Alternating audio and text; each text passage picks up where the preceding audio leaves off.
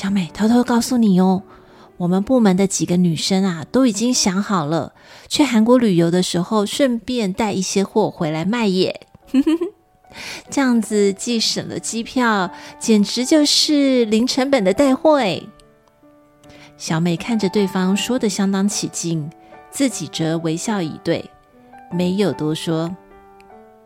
接着，同事离开前还说：“诶，小美，你要记得投韩国一票哦。今年的公司员工旅游地点是日本。”同一时间，小美的手机收到了一条讯息，也就是刚刚那位同事发来的消息：“小美，你有没有投韩国一票啊？”